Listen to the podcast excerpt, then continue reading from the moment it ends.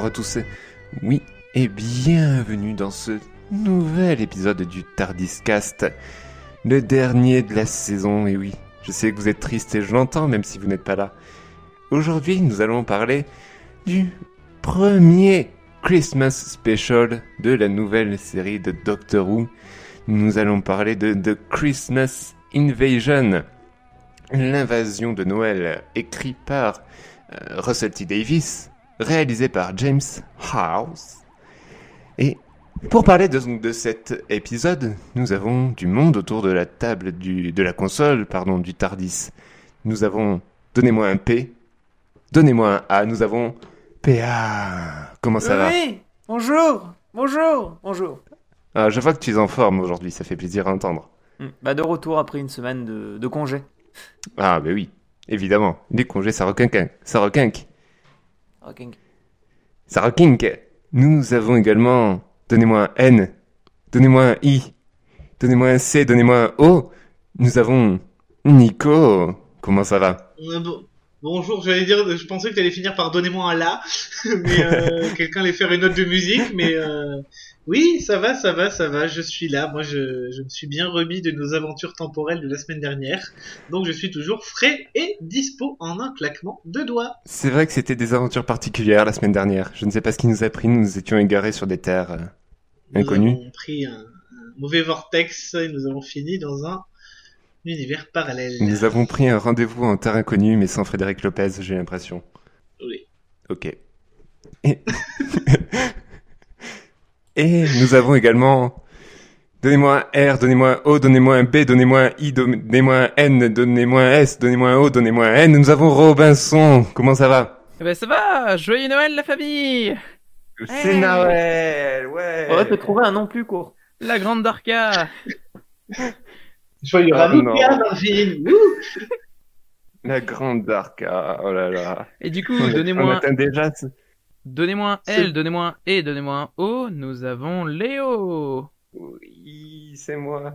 Oui, Et oui. Il a l'air Ah. d'aller bien aussi. Tu n'as pas changé? Je vais très bien. Non, je n'ai pas changé, je suis toujours celui qui vous a aimé.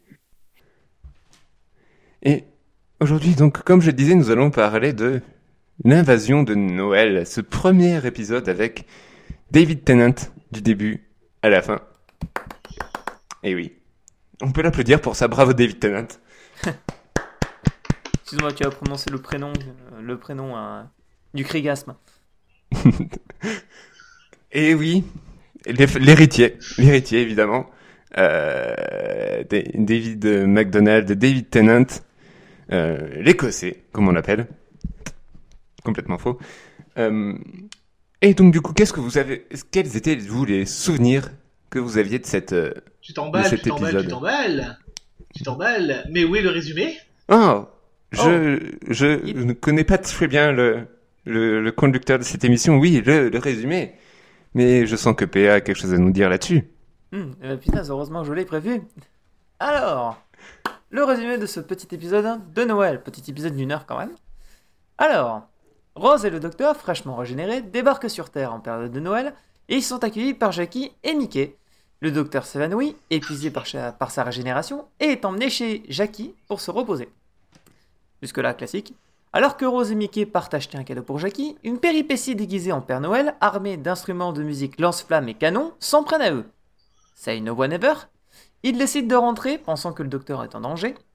En rentrant, nos deux tourtereaux et Jackie se rendent compte que le sapin est étrange. Ce sapin se révèle être, un sapin toupie tueuse, encore une phrase que je n'aurais jamais cru prononcer, et tente de les tuer, visiblement. Il se barricade dans la chambre du docteur, le sapin fonce, défonce la porte, Rose demande au docteur, encore endormi, de l'aider, ce dernier se réveille et détruit le sapin à l'aide de son tournevis sonique. Donc visiblement, il suffisait de dire ça depuis le début. Il s'avère que le sapin télécommandé est contrôlé par les Pères Noël, musiciens tueurs. Je sais pas ce qu'ils ont pris pendant l'écriture du scénario, mais elle devait être vachement forte, putain. Le docteur Ouais. fait ce qu'on appelle un rejet de trop plein d'énergie. Dû au fait dû à l'épisode précédent. Et le Comme ça, docteur arrive à- comme ça nous arrive à tous. hein. oui, voilà. Et le docteur est encore en pleine régénération et gère mal son réveil brusque à coup de Aidez-moi de la part de Rose. Ces Pères Noël ne semblent être que des poissons pilotes qui cherchent simplement à s'emparer du docteur pour recharger l'énergie de leur vaisseau. Je suppose qu'il n'y avait plus de piles alcalines au drugstore du coin. Ces poissons pilotes cachent en fait un danger bien plus grand pour nos héros. Pendant ces, péripéties, ces péripéties wouviennes, on suit Harriet Jones, vue précédemment dans la saison 1, première ministre anglaise, et on apprend que la Grande-Bretagne avait envoyé une sonde pour prendre des photos de la surface de Mars, et qu'il devrait avoir les photos le soir de Noël. Et il apparaît que sur Mars, que la planète Mars abriterait une nouvelle forme de vie. Mais cette forme de vie n'est pas martienne, et la sonde, elle, a été absorbée par un vaisseau se trouvant à 8000 km de la Terre et se rapprochant de cette dernière. Les aliens de ce vaisseau contactent la Terre, mais comme le TARDIS ne, par- ne parvient pas à faire la traduction, le message reste en VO. Du coup, personne ne comprend, et après traduction informatique, on apprend que les aliens en question sont les Sigorax, qui cherchent à soumettre la Terre en esclavage. Harriet Jones, en charge du problème, leur répond On est en paix et armé, donc nous casse pas les burnes Bon, je la cite pas forcément dans le texte. Très belle imitation. Moi, moi, j'y les, étais. Les Sigorax utilisent des pouvoirs de contrôle mental pour contrôler une partie de la population du monde, un tiers précisément, et menacent de les confronter à la conséquence funeste de se jeter d'une hauteur d'environ 10 mètres sans sécurité, la mort. C'est une manière bien spécifique de commettre un génocide. Ce contrôle de masse ne touche visiblement que les humains de groupe sanguin A positif. Car le chef de projet de la sonde avait mis un échantillon de sang A positif dans la sonde pour donner une vague idée de ce qu'est l'espèce humaine aux extraterrestres. Il est donc chef de projet de cette sonde et prix Nobel de la connerie. Harriet Jones, qui se retrouve donc dans une sacrée merde, avec tout ça, incante au docteur de se manifester et de dénouer cet épineux souci de contrôle de la population de type A+, avant d'être contraint de devoir leur dire A+. Euh, Vous comprenez Les Sig... Pardon. Les Sigorax débarquent... Les Sigorax C'est les, c'est les. Oui, c'est les Sycorax, euh, pardon, excuse-moi, j'ai fait la faute euh, dans mon, dans mon résumé. Les Sycorax débarquent sur Terre et TP notre Premier ministre et son équipe dans leur vaisseau. Ils leur appellent alors à leur sort, soumettez-vous ou un tiers de la population meurt. Mais face aux Sycorax, Harriet Jones ne fait plus sa badass. Dans le même temps, nos trois mousquetaires, donc Rose, Mickey et Jackie, emmènent le docteur dans le Tardis. Les deux histoires se rejoignent lorsque les Sycorax TP le Tardis dans leur vaisseau, et je veux pas leur porter la poisse, mais les derniers à avoir fait ça, c'était les Daleks, et ça s'est pas forcément bien passé pour eux. Les Sycorax capturent Rose et Mickey. Encore une fois, c'est une erreur, mais continuez à vous euh, à pas toucher dans votre merde. Le dialecte des Sycorax passe en VF, et le docteur, qui s'est réveillé, entre en action. Le docteur euh, révèle que le contrôle exercé sur les terriens de type A+, est exercé grâce à une matrice de contrôle sanguin. Le docteur appuie sur le bouton et les humains retrouvent leurs esprits grâce à l'instant de survie. Oui, car le contrôle par le sang visiblement fonctionne comme l'hypnose. Et face à la menace de la conséquence funeste de se jeter d'une hauteur d'environ 10 mètres sans sécurité, la mort, le contrôle se rompt.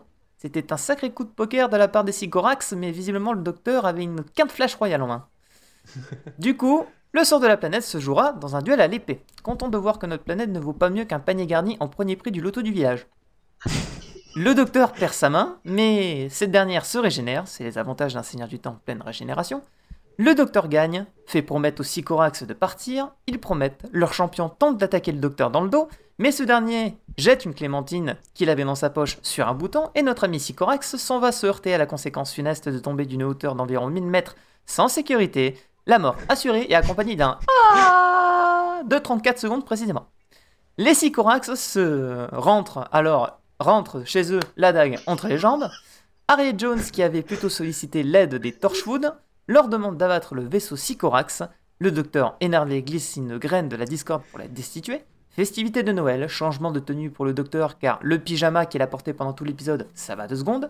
Ministre destitué, neige qui tombe, non pardon, cendre qui tombe, choix de la future destination et fin. Voilà. Eh bien, merci beaucoup, PA, pour Bah, j'ai envie de dire incroyable bravo. résumé.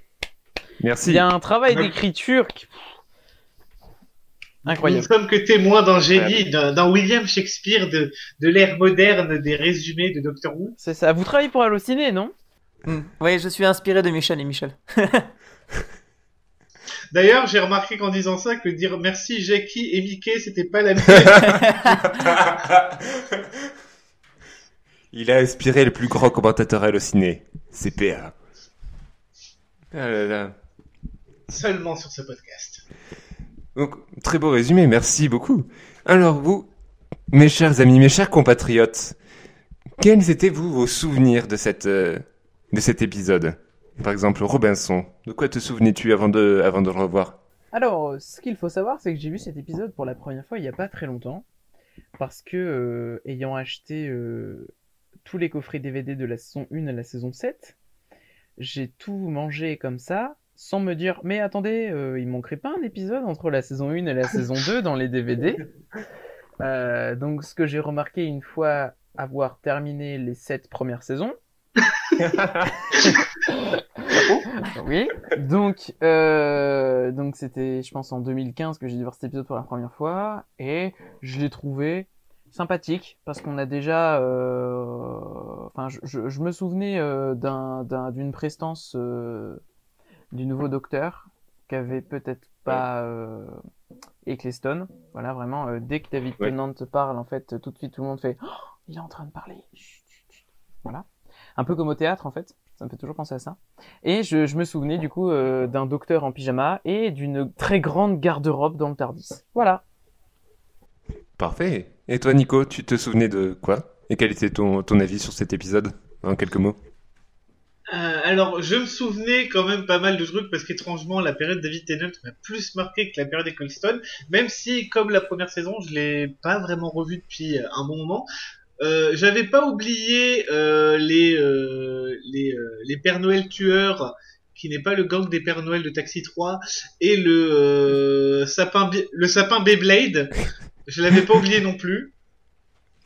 Euh, après, il y a que la fin que j'avais un peu oublié, le choix d'Harriet Jones, je l'avais oublié. Sinon, effectivement, euh, David Tennant en pyjama, euh, dès qu'il parle, c'est toujours un petit plaisir de, un petit plaisir à regarder et à suivre. Mais j'avais- majoritairement, j'avais pas trop oublié l'épisode, et c'est un, pour moi un bon épisode de, un bon épisode introducteur qui est quand même pendant une bonne moitié fait plutôt Doctor Light parce que euh, le docteur passe son temps à dormir. Voilà. Euh, tout à fait, tout à fait. Et toi, PA, PA, est-ce que tu avais toi déjà vu cet épisode avant, PA Je n'ai pas vu l'épisode, mais je vais. En m'enseignant un peu sur euh, les euh, passages de Tennant dans Doctor Who, été tombé sur plusieurs parties de l'épisode. Et euh, donc j'avais un vague aperçu. J'avais pas la structure globale de l'épisode, mais je voyais comment c'était. Et euh, je me rends compte, j'avais les souvenirs que Tennant avait un jeu effectivement très proche du théâtre euh, quand tu le vois jouer. Ah, C'est toujours un, acteur de théâtre à ce jour. hein. Il en a Oui, fait oui, beaucoup, David Tennant. Il fait beaucoup de théâtre. Ce qui, ce qui m'a choqué d'ailleurs, parce que j'ai vu la VF et la VO. Oui. Et euh, euh, c'est très dur pour euh, le doubleur français de retranscrire le jeu de David Tennant en, en- en français, justement.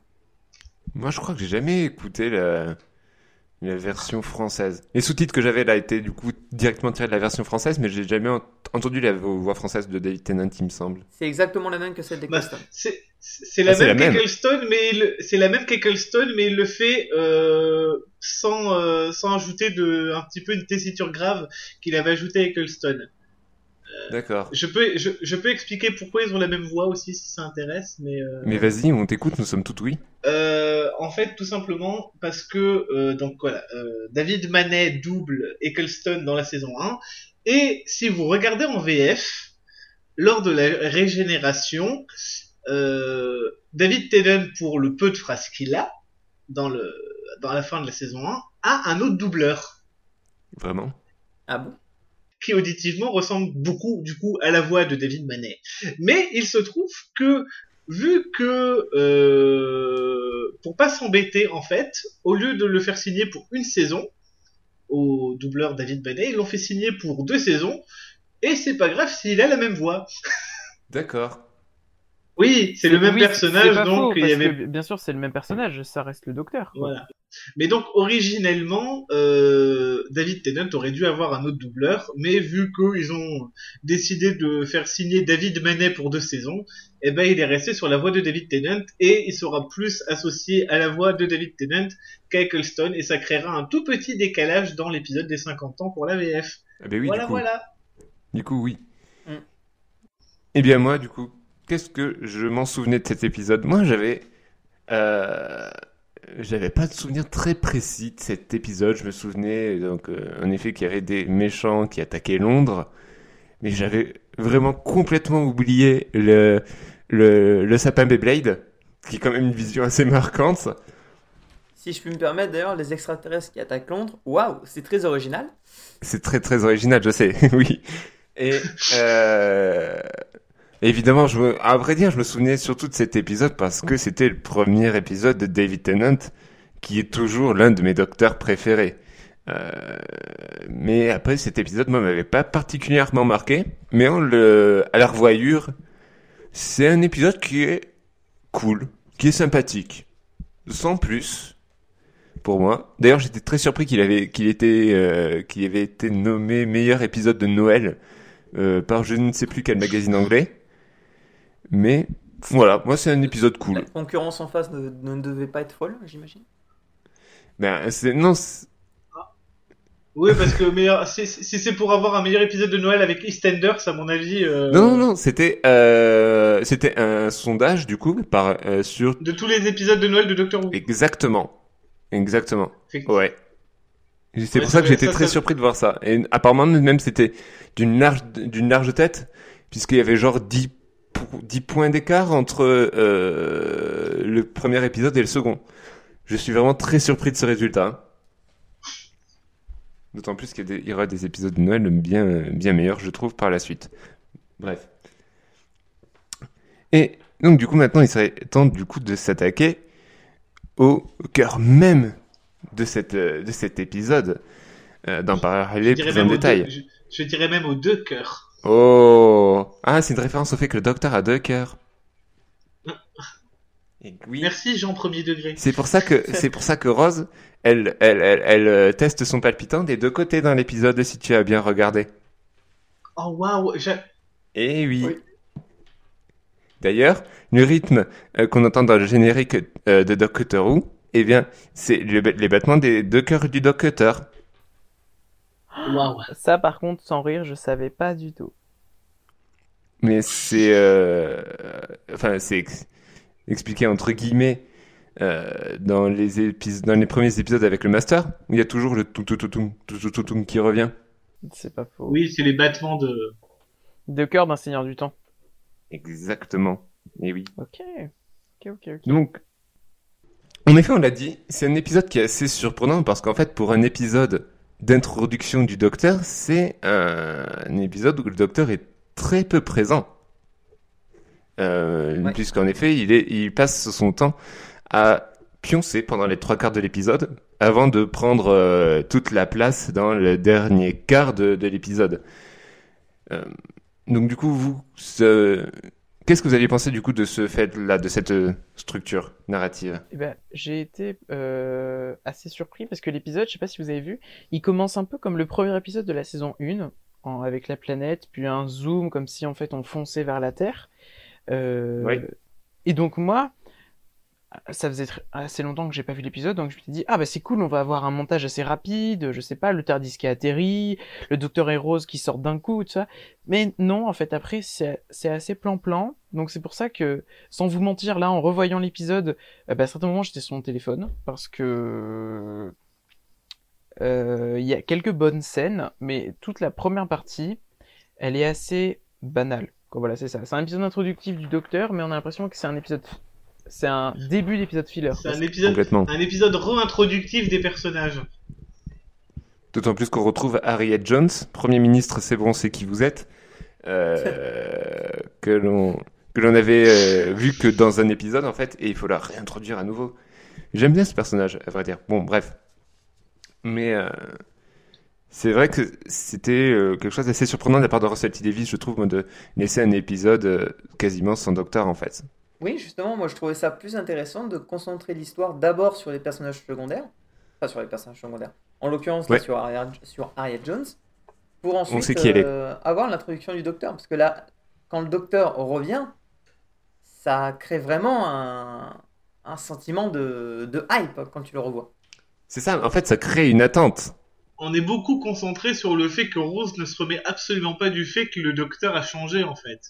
En fait, c'est pour Rose, c'est un deuil qu'elle doit faire, tout simplement. hein. Un deuil dans la, un deuil dans la famille. Je sais pas si elle vous a marqué aussi, mais la scène où elle se met à pleurer à chaudes larmes dans les bras de sa mère et elle lui Ouais. dit que, comme si le docteur l'avait quitté, un peu comme si euh, vous venez de vous faire larguer ou que, bah, je sais pas, que vous- un de mes- vos meilleurs amis venait de décéder, c'était exactement ça, comme ça que Billy Piper a joué la scène et, et du Ah coup, oui, elle, oui. elle était très touchante. Oui, complètement. Mais euh, ce que je trouve intéressant, en fait, c'est dans cette scène, c'est que elle ne définit pas la, euh, la relation qu'elle a avec le docteur. À un moment, elle dit oui, on était, et elle ne finira jamais cette phrase, en fait. Du coup, ça montre bien l'état dans lequel est le, personnage au moment où le docteur l'a quitté. Puisqu'il venait, je vous rappelle, ils se sont embrassés à la fin de l'épisode euh, final. Donc, du coup, voilà, peut-être qu'elle elle sent que les choses étaient sur le point de changer hein, pour euh, entre le docteur et elle, que ce serait plus qu'un pote, qu'un ami. Et euh, au final, peut-être beaucoup de choses ont changé. Donc, euh, finalement, avec tout ce que vous êtes en train de dire, c'est vrai que c'est sympa euh, de ne pas avoir directement le docteur comme ça qui en, qui en met plein la vue, un peu comme dans l'épisode Rose, l'épisode 1 de la saison 1. Là, on a un docteur très distant, qui n'a que deux ou trois scènes, mais on a par contre Rose, Jackie et Mickey qui nous montrent en fait euh, la, enfin, le, comment ils sont affectés par le fait que le docteur ait changé. C'est ça qui est important de, montrer, oui, c'est vrai. C'est ça. On, le voit, Rose est, est anéantie vraiment. Avant, au final, d'accepter ce changement euh, à la fin et de repartir avec le docteur. Euh, Mickey, lui, il, euh, je ne sais pas trop comment définir comment il prend ça en fait. Euh, À la Mickey, voit, peut-être. Comme un connard, tu veux dire? Non, pas du tout, pas du tout. C'était pas ça. Dit que Mickey- Ro- Ro- Mi- Mickey est toujours dans sa phase roller coaster euh, d'émotion. Hein, euh. Oui, c'est Ouais, vrai. là, là, j'ai Je suis méchant, je suis content, je suis méchant, je suis content. euh. Là, il est, il est un peu. J'ai l'impression qu'il est en train d'accepter que sa relation avec Rose est en train d'être de, de, de mourir, quoi, de finir. Et pourtant, étrangement, quand ils se retrouvent tous les deux en ville et même quand ils gagnent à la fin, Oui. il y a vraiment un truc proche entre eux. Tu, tu sens qu'ils ont été ensemble et qu'au fond, ils sont encore un peu ensemble. C'est ça qui est Ouais, cool. C'est qu'en fait, Russell T. Davis, il te montre deux personnes qui étaient en train de se quitter et maintenant qui se sont vraiment quittées, parce que ça doit faire euh, plus d'un an que les deux ne se sont pas embrassés ou n'importe quoi, tu vois, euh, qui ont, ils ont eu des choses Oui. intimes. Mais, euh, tu vois, il te montre le personnage de Rose qui, elle, se veut un peu distante, mais en même temps, elle se souvient des bons moments qu'elle a passés, donc elle est encore gentille avec lui. Et lui, de son côté, tu sens qu'il est tiraillé parce que, certes, il est encore amoureux. On se souvient de l'épisode Boomtown où il était complètement encore amoureux d'elle. Il, essayait de lui, il a essayé de lui dire, mais euh, à la fin de l'épisode, il a, il a préféré partir sans dire au revoir parce qu'elle lui a complètement dit que c'était plus possible. Et après, il était revenu pour l'aider dans Bad Wolf, l'aider à ouvrir le Tardis. Et quand elle est partie, ben, ça lui a refait un Ah, merde, euh, qu'est-ce que je vais devenir? Et là, pareil, quand il entend le Tardis, c'est vite, il y a Rose, il y a Rose, il y a Rose. Mais une fois que Rose est là, euh, donc j'ai un peu l'impression que c'est deux personnes qui étaient en couple qui qui étaient contraintes de devenir amies. C'est un peu ça, quoi. Je sais pas si ça vous est déjà arrivé. Ils, ils étaient, Ouais. ils étaient pas faits pour, ils sont ensemble, mais ils étaient pas faits pour être ensemble au final. Peut-être. Ah, disons qu'il y a eu un Je- élément je- perturbateur de, tigne- de type Seigneur du Temps. Oui, mais de mémoire, ils se connaissaient depuis très longtemps avant. Hein. Si, je dis peut-être une bêtise, parce que alors là, franchement, je me base Non mais t'as raison, hein. Mais il me semble me souvenir qu'ils se connaissaient depuis très longtemps avant, qu'ils ont fini par sortir ensemble et que c'était quand même assez, euh, assez récent, ou un truc comme Bah. ça. Et au final, euh, ils se sont rendus compte que ça marchait beaucoup moins bien en étant en couple, en fait. C'est, c'est en effet possible en fait qu'ils se connaissent depuis longtemps puisque je vous rappelle qu'on voit euh, Mickey euh, Ghost dans l'épisode euh, Father's Day. Oui, voilà, c'est vrai. Donc ils se connaissent depuis très longtemps. Mais j'ai un peu l'impression que c'est plutôt une histoire d'amour qui a pas eu le temps de s'épanouir. Mais c'est ça en fait parce que le au début de la saison 1 de de de, de Doctor Who, on sait pas où ils en sont dans leur relation. Enfin, on voit qu'ils s'entendent bien, mais on sait pas si c'est une relation qui est jeune, qui a déjà plusieurs années. On on sait pas trop ça. encore plus dans Boomtown où Rose elle laisse euh, un certain soupçon, tu vois, une- un petit doute. elle dit euh, viens, on peut aller manger ensemble. Euh, Donc lui il se dit ah ouais cool. Puis en fait après elle se dit non. Donc ah J'ai l'impression que les deux sont, savent pas très bien en fait où ils en sont. ouais situation amoureuse c'est compliqué quoi. Oui. On dirait un statut Facebook, bizarrement. Ils en sont pas encore à se poker, donc tout va bien. Mais c'est vrai que la...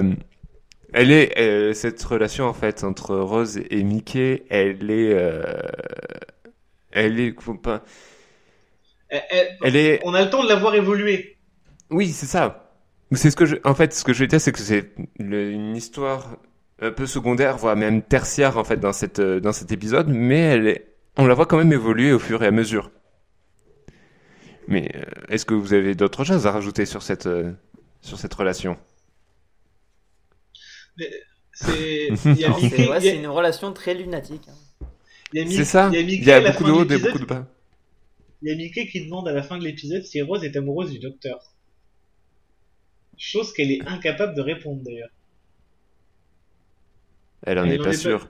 Elle en est pas sûre et je me demande si elle. euh, Je pense pas qu'elle le soit à ce moment-là. Non, c'est pour ça que les amis, peut-être qu'il faudrait reporter cette question au double épisode dans le monde parallèle avec les Cybermen, où Mickey deviendra pour la première, pour le, deviendra réellement accompagnant du Docteur, parce qu'il partira en aventure avec le Docteur et Rose.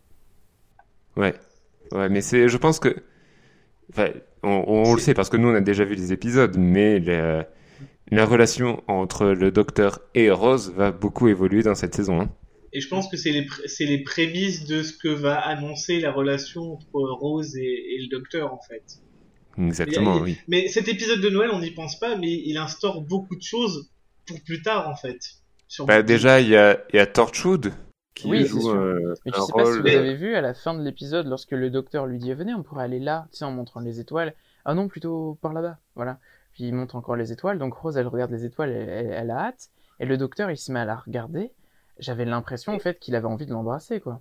Et elle lui, et prend la main. Oui, oui, oui. Ouais.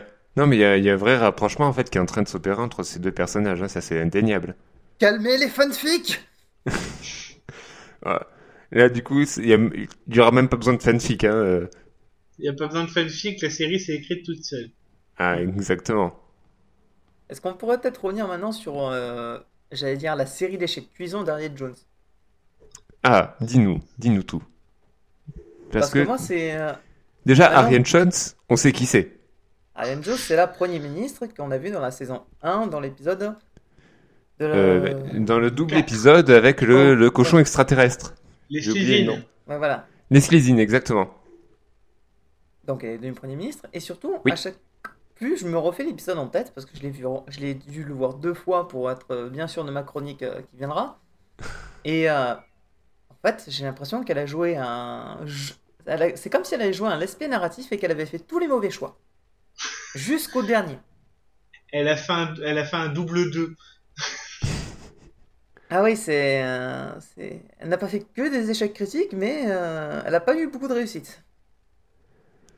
Elle réussit à buter les Et en méchants. plus, et en plus, le, ce qui se passe là maintenant pour Harriet Jones euh, annonce totalement sa chute et va découler du coup tous les événements des prochaines saisons. Ouais.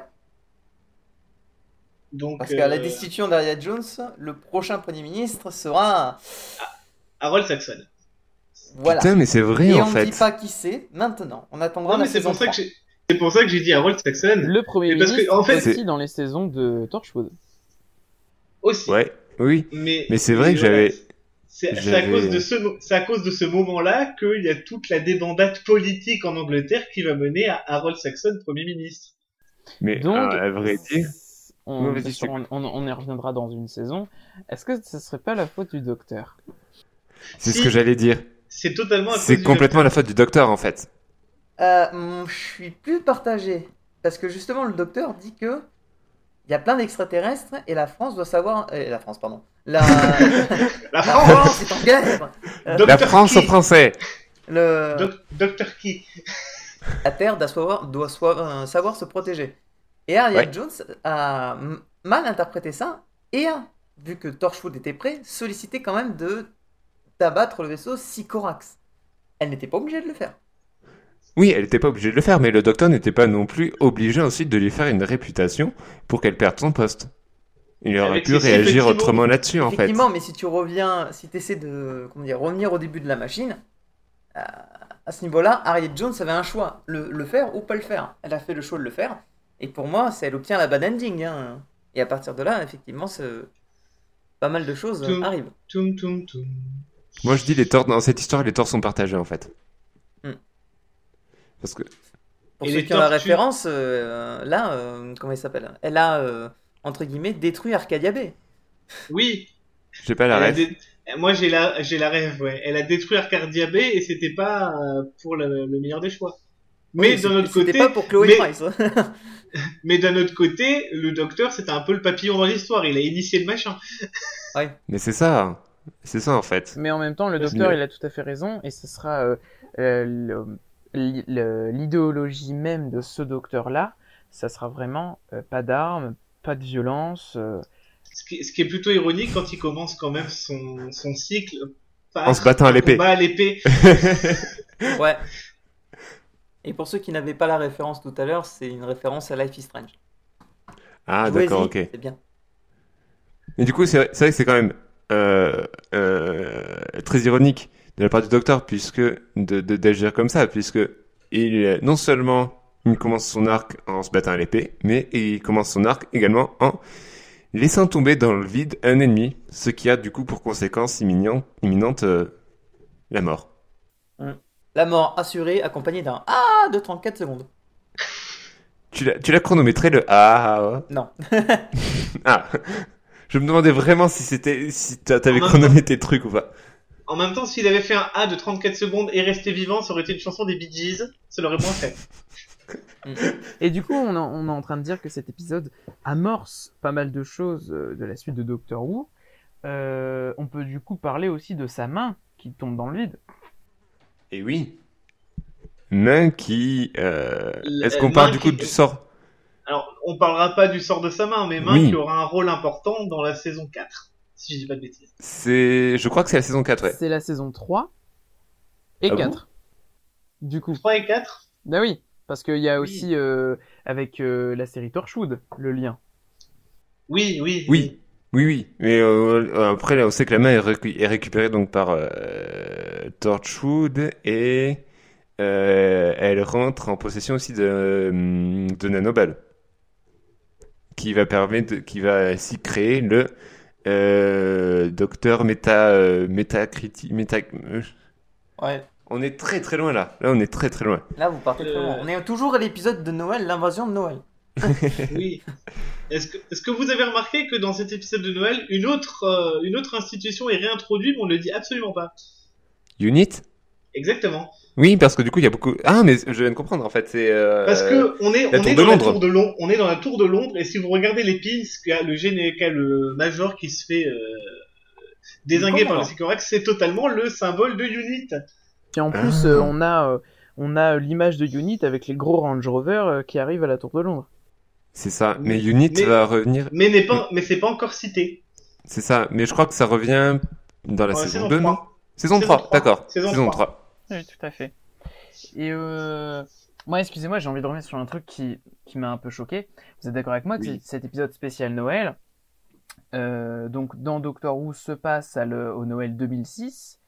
Euh, Oui, Est-ce que oui. dans, dans la vraie vie, c'est passé en Noël 2006 ou 2005 Bah du coup décembre 2005 normalement, mais comme comme j'avais dit lors d'un des épisodes, normalement Doctor Who, il y a eu un an de creux entre le moment où Rose est partie avec Nine et elle est revenue dans l'épisode 2. Du coup 2006. Bah oui. Oui, c'est vrai. Oui, tout à fait. C'est ça.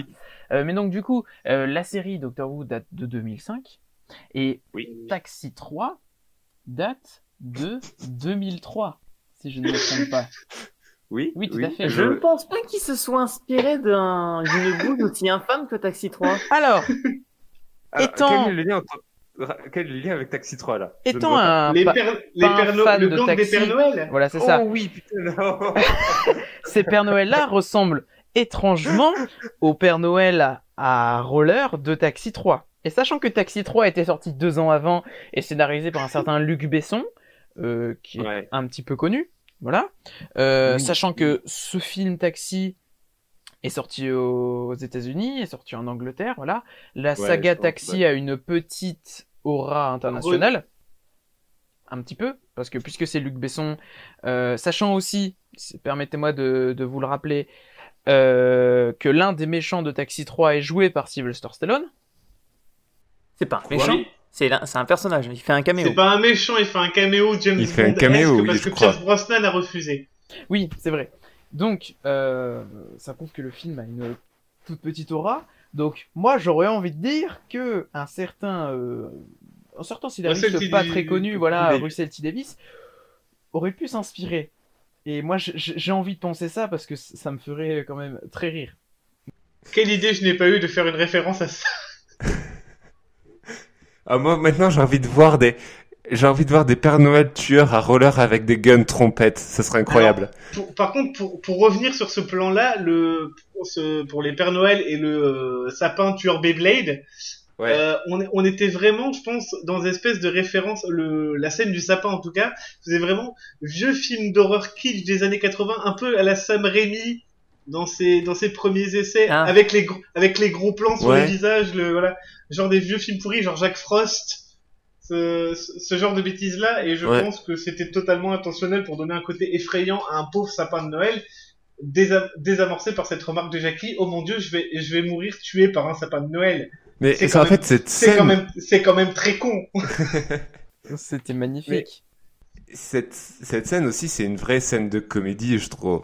Parce que, en effet, rien la qu'en soi, la aussi. situation est drôle, la musique, où c'est une, une, un- une comptine de Noël, en fait, qui joue en fond. T'as, t'as quand même deux personnages qui sont en train de bloquer une porte parce qu'ils sont en train de se faire attaquer par un, euh, par un, sa- par un sapin tueur. Enfin, Magnifique. même l'entrée du sapin est, est assez drôle, en fait. Le- Puisque t'as- Il est en train de faire un petit peu ventilateur dans la pièce avant de commencer à tout casser. c'est ça. Moi, j'ai cru qu'il allait s'envoler, en fait. Mais, euh, Pourquoi pas Et puis Non, rien- mais même, la façon dont il a introduit ce sapin, euh, c'est assez drôle puisqu'il y a personne qui s'est rendu compte que le, personne, que le sapin avait changé. Et il y a un gros quiproquo entre Rose et, euh, Et Jackie.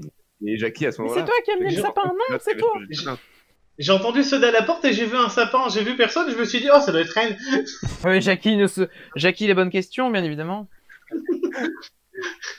Cette On catégorie on devrait la garder Jackie, on revient sur ce- question. Je me On revient sur ce défaut d'attention dans- des personnages dont on- qu'on avait évoqué au début, au tout début de la saison, vraiment. Hein. Ah oui. PA, tu voulais dire? Je, je disais, je me le suis pas noté moi dans ma rubrique mauvaise foi, mais le, sapin, c'est Jackie qui l'a Oui. installé en croyant que c'était Rose qui l'avait acheté? Non, Elle, il... elle allait- elle- Bah, visiblement, le, oui. le sapin, en fait, ça a sonné à la porte, elle allait voir à la porte, il y avait personne, mais elle a vu le sapin dans le salon, elle s'est dit que c'était rose. Elle a pas cherché plus loin. c'est ça. Ok, donc je vais peut-être me rajouter un truc. Euh, et, et puis aussi la scène d'introduction des Pères Noël. Je sais pas vous, mais moi ça m'a vraiment fait penser au, à Joyeux Noël Mr Bean lorsqu'il Ah. arrive au marché de Noël euh, et que et que et ben la, la fin de cette scène dans Joyeux Noël Mr Bean, il se met à couper le grand sapin et puis euh, le sapin tombe alors qu'on est sur un plan large donc on se dit mais qu'est-ce qu'il faut regarder? Et puis là d'un coup le sapin tombe et Mr Bean le ramasse et le met sur sa mini. Ça m'a. Ça nous a mis les pompiers. Ah oui c'est de mon côté. pardon. Dédicace aux pompiers de Tarbes, on les salue. Euh, robustesse. C'est un peu comme euh, du coup au moment où Rose et Mickey arrivent au marché de Noël. Je sentais, je sentais la petite blague à la euh, le sapin va tomber et bien sûr le sapin tombe euh, dans un gag vieux comme le monde et écrase l'un des Pères Noël. Ah oui. D'ailleurs, cette D'ailleurs- séquence... Vas-y, vas-y Nico. Cette séquence n'aura d'intérêt que pour montrer que, waouh, vous ne l'aviez pas vu venir, mais le Père Noël n'avait pas un vrai visage. C'était apparemment un bout de métal, alors que ça se voit à 4 millions de kilomètres, Ah, vu que vous avez fait au moins trois gros plans dessus. D'autant plus que les, les, les Pères Noël, en fait, sont censés jouer une, euh, une musique de Noël. Je la trouve super sombre, cette musique de Noël ouais, qui joue, en c'était fait, c'est la cette mort séquence. en fait. Hein. Ah, c'est, c'est, elle, elle est no... elle fait Noël, mais en même temps, tu te dis, c'est Noël, mais mon cadeau, ça va être le décès, je pense. Oui, c'est Noël, mais tu sais, c'est pas la naissance de Jésus, hein, c'est la mort de Jésus.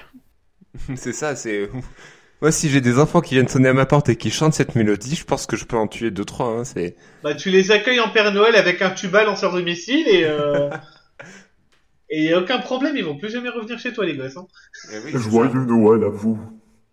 Oh, et vous êtes là, Père Noël? Père Noël, c'est Le vous? truc flippant. Oui, c'est moi, je porte des cadeaux aux enfants. Ah, mais c'est vous qui m'avez apporté une PlayStation 2 au lieu de la, au lieu de la PlayStation 4 Oui, c'est un monstre. Je vais descendre par ta cheminée. Oh, oh, oh. Oh putain, j'ai l'impression d'être entouré de Jacques Martin, quoi. Alors, qu'est-ce que tu vas nous chanter aujourd'hui? Elle te fait quoi manger ta maman? De l'huile. Et en parlant Je d'huile, on peut revenir Oui. peut-être euh, au poisson, au poisson Oui. pilote. Ah oui, les Bien poissons joué. pilotes. J'ai trouvé un Bien petit joué. lien, voilà. Euh, parce que, alors, il faut connaître. euh, les poissons pilotes, ce sont les petits poissons euh, qu'on peut aussi appeler poissons vampires. En fait, ce sont des petits poissons en forme de, de missiles, je n'ai pas d'autre explication, qui sont tout petits et qui se mettent sous les rémentas ou sous les grands requins. Oui, ce sont des charognards. Oui, c'est tout à fait ça. Un petit peu du coup comme euh, le poisson, euh, le poisson, le Pokémon Remoraid qui s'attache toujours au Pokémon euh, montagnes. Démenta. Démentable. Voilà, c'est exactement la, la même Un comparaison. sur les Pokémon. Et du coup, c'est pour ça que j'ai pas compris pourquoi euh, le docteur disait Hum, ce sont des poissons pilotes. Donc du coup, même si je sais ce que c'est un poisson pilote, euh, exactement comme euh, Jackie et Mickey et Rose, j'étais en mode Ah, ah, le docteur est très mystérieux, ah, ah, ce sont des poissons pilotes, ça doit être une énigme. C'est vrai que citer les poissons pilotes, c'était pas forcément le, le, le symbole le plus évident pour dire qu'il y avait un problème qui arrivait. Puis il reste ultra mystérieux et après il tombe dans les pommes, donc on se dit ah merde, on n'a pas compris, euh, gros, tu peux te réveiller? Oui, c'est surtout qu'au final, ben, ces fameux poissons pilotes, ils ne reviendront jamais. Oui, oui, oui, ça servent à rien. C'est ça. Enfin, c'est- en plus, c'est c'est que les poissons pilotes, ils accompagnent le gros poisson. Ils, ils arrivent pas trois quarts d'heure avant, en fait. Il y a ça ils aussi. sont aussi C'est utiles pas, qu'un euh, parasol en Normandie. Salut à tous le les Normands qui nous écoutent. Mais, euh, mais du coup, en fait, ça nous emmène au sujet des méchants. Ces fameux sycorax dont on ne comprend pas la langue. Au final, ces méchants, je les ai trouvés un peu osef, quoi. Tout à fait. Parce Moi, je les ai trop- Ils sont pas, en fait, c'est pas qu'ils sont pas méchants, mais c'est que leur plan, en fait, ne, res- ne repose que sur du bluff. Oui. Ah, complètement. En plus, Les oui. Sycorax sont réellement des gros bluffeurs ou des gros cons. c'est- Je sais pas comment. C'est des le- Patrick comment- Bruel, ils font du poker. Oui, Eh exactement. Et ils sont Patrick cassés la voix d'ailleurs, perd ça s'entend. Patrick Bruel perd au poker. Ah bon, c'est quoi cette histoire-là? Non, c'est juste que Patrick Bruel fait du poker. Et, euh, C'est vrai que quand tu y penses, ils avaient toutes les cartes en main pour bien réussir leur invasion. c'est ça. Et Ils ont quand même réussi à se foirer. Tu l'as dit toi-même, le docteur avait une quinte flush royale. Pardon. Puis surtout, désolé. Corona. Le, le docteur, au moment où, où il jette une clémentine pour faire tomber son adversaire qui tombe ah, pendant 34 secondes, En Du coup, Et on a- on- mort. oui, c'est ça. On a remarqué que le Sycorax, il est méchant. hein. Il a envie de, de, de déroger à la règle parce qu'il avait perdu le combat. Il devait juste partir et il a Mm. essayé de tuer le docteur par derrière. Donc pourquoi les autres Sycorax sont juste en mode figurant numéro 7 et 8 à rien faire? Alors qu'ils sont quand même, euh, grâce aux effets spéciaux, on a l'impression qu'ils sont quand même une ou deux centaines. Ils pourraient tous se jeter sur euh, Harriet Jones, le docteur, Rose et Mickey. Et puis après envahir la Terre et c'est fini. Mais non. Oui, ils ont vu leur chef tomber et euh, tout simplement ils se sont dit on va pas faire le malin quoi. Non, mais ils auraient pu le faire avant peut-être. Mais je pense, en fait aussi, c'est peut-être un peuple qui est asservi euh, par, euh, par leur chef et ils peuvent littéralement rien faire sans que euh, lui le- euh, ne leur en donne l'ordre, en fait. C'est possible aussi. Bah, D'accord, mais du coup, il me manque euh, une phrase d'explication du docteur qui dit Ah, je connais, ce sont les Sycorax, euh, ils vivent grâce à un chef. Et puis, vous voyez, euh, souvent Ouais, ouais, il oui. fait ce genre de choses. Alors que là, on a zéro explication. Là, on est dans la, dans la théorie. hein. Bah oui, oui, oui. oui. Pour faire Mais une non. petite référence à Retake, rends pas ça plus compliqué Armin. J'ai compris. J'ai pas la ref. Euh, c'est comme ce qui m'a fait très rire aussi c'est euh, Oh, the Queen is on the roof. Ah oui vraie question, est-elle A positif Oui, c'est ce que j'allais dire. Maintenant, on sait que la reine est A positive. Apparemment, même toute la famille maintenant. hein. Mm. Oui, comme c'est pratique. Non, mais du coup, je pense que c'est juste pour faire une référence à la reine dans l'épisode de Noël. C'est ça. Et au moins, Elle est, Elle est, Même jour, elle est physiquement censée. pré- elle est physiquement présente dans cet épisode, hein, la reine d'Angleterre. Et je crois que c'est une des rares fois où elle est vraiment montrée à l'écran, la vraie reine d'Angleterre. Ah, j'ai pas fait gaffe. Euh, je sais qu'elle est présente dans euh, Voyage of the Damned, où elle fait mais- coucou au, ti- au- au Titanic qui tombe. Euh, mais là, du coup, on on voit son, son image dans le dans l'épisode. Et oui, alors Il y a la, oui, il y a la photo. Il y a la photo la- sur le bureau Il y a la photo Jones. de la reine d'Elisabeth sur le, le, le bureau de le bureau d'Harriet Jones quand elle fait son, son élocution. Exactement. Mais je pense aussi qu'il dit ça en fait pour justifier le fait que la reine ne fasse pas de discours euh, à la place donc d'Harriet Jones. Hein. Puisque on le sait, en Angleterre, la reine fait tous les tous les ans un discours pour euh, le jour de Noël. Elle fait des vœux. Et là, du coup, ça, ça, oui, exactement. Ça justifie en fait le fait qu'elle fasse, qu'on ne la voit pas faire de, de vœux cette année-là. hein. Le fait qu'il soit sur le toit en train de faire semblant de vouloir se suicider. Mhm. D'accord, d'accord. Bah, c'est pas con du coup. Donc ça, ça prouve les, les petites touches d'humour comme ça euh, dans l'épisode.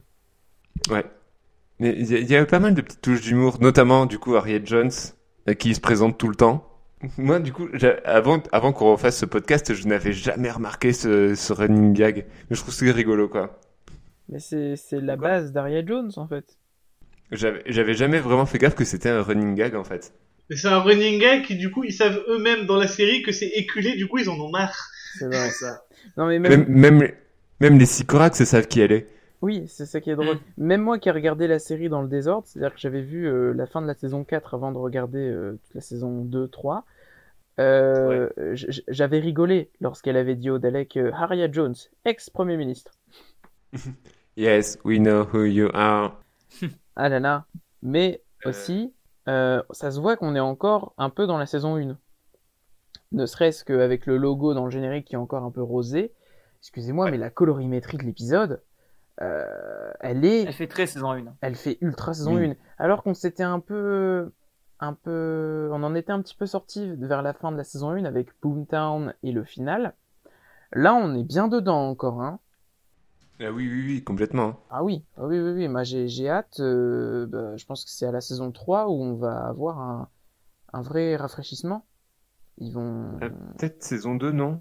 Je sais Ah, plus. euh, c'est c'est possible, mais ce que je sais, je crois que c'est qu'au moment du tournage de la saison 3, je crois qu'ils sont passés en numérique et c'est comme ça que la colorimétrie a, a changé tout de suite. quoi. À changer. Ouais, parce que là on est toujours en fait dans des dans des dans des images qui sont très brillantes, un peu floues en fait. Parce que je sais pas si vous le savez, mais Doctor Who, c'est une série très expérimentale, du coup, puisque c'est une série euh, ancrée dans la, dans la culture anglaise. On sait que si on fait quelques essais techniques, ça va pas trop choquer.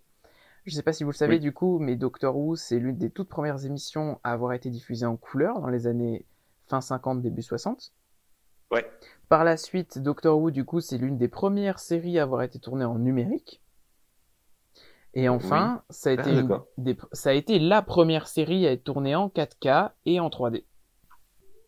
En 3D. Ah, je pense pour les épisodes qui ont été montrés au cinéma ou un truc comme ça. L'épi- L'épisode de ben, l'épisode des 50 ans, il l'est pas en 3D Si, justement. si, c'était Oui. ça, il était en C'est 3D. D'ailleurs, un, mais je, je l'avais vu en... Là, je sais plus si je l'avais... Moi, à l'époque, euh, j'étais en Angleterre et je l'avais vu au cinéma. Mais après, je sais plus si c'était en 3D ou pas, j'avoue. Donc c'est pour ça que en donc même en 2013, un film en 3D, ça commençait à se démocratiser, donc ils se sont dit bah vas-y, il faut le faire. Oui. Mais euh, aussi... Alors là, c'est quelque chose que je dis de mémoire, il est possible que je me trompe et que j'ai que la moitié des informations. Mais le générique de Doctor Who aussi, en fait, s'inscrit en fait dans cette euh, dans cette tendance-là, puisque c'était, je crois, le tout premier euh, générique fait en musique euh, électronique expérimentale pour la télévision aussi. C'était un, c'était un, c'était un téré- il y avait pas un térémine dedans? Il y a, euh, oh, je crois qu'il y a du thérémine. Euh, ils avaient frotté quelque chose contre des cordes de piano aussi. Enfin, je- c'était un truc assez expérimental. Il me semble que c'est ça, des clés, oui. C'est vrai.